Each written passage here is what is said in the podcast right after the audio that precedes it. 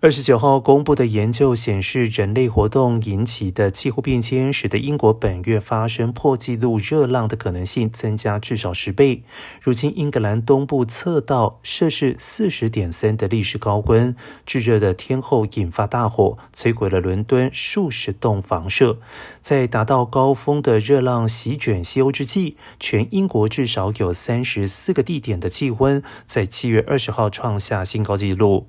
而英国气当局二零二零年计算出，在没有人为因素致使气候暖化的自然情况之下，出现四十度以上气温的可能性，大约是每一千年才会出现一次。而如今，这项估计值变成了一百年就会出现一次。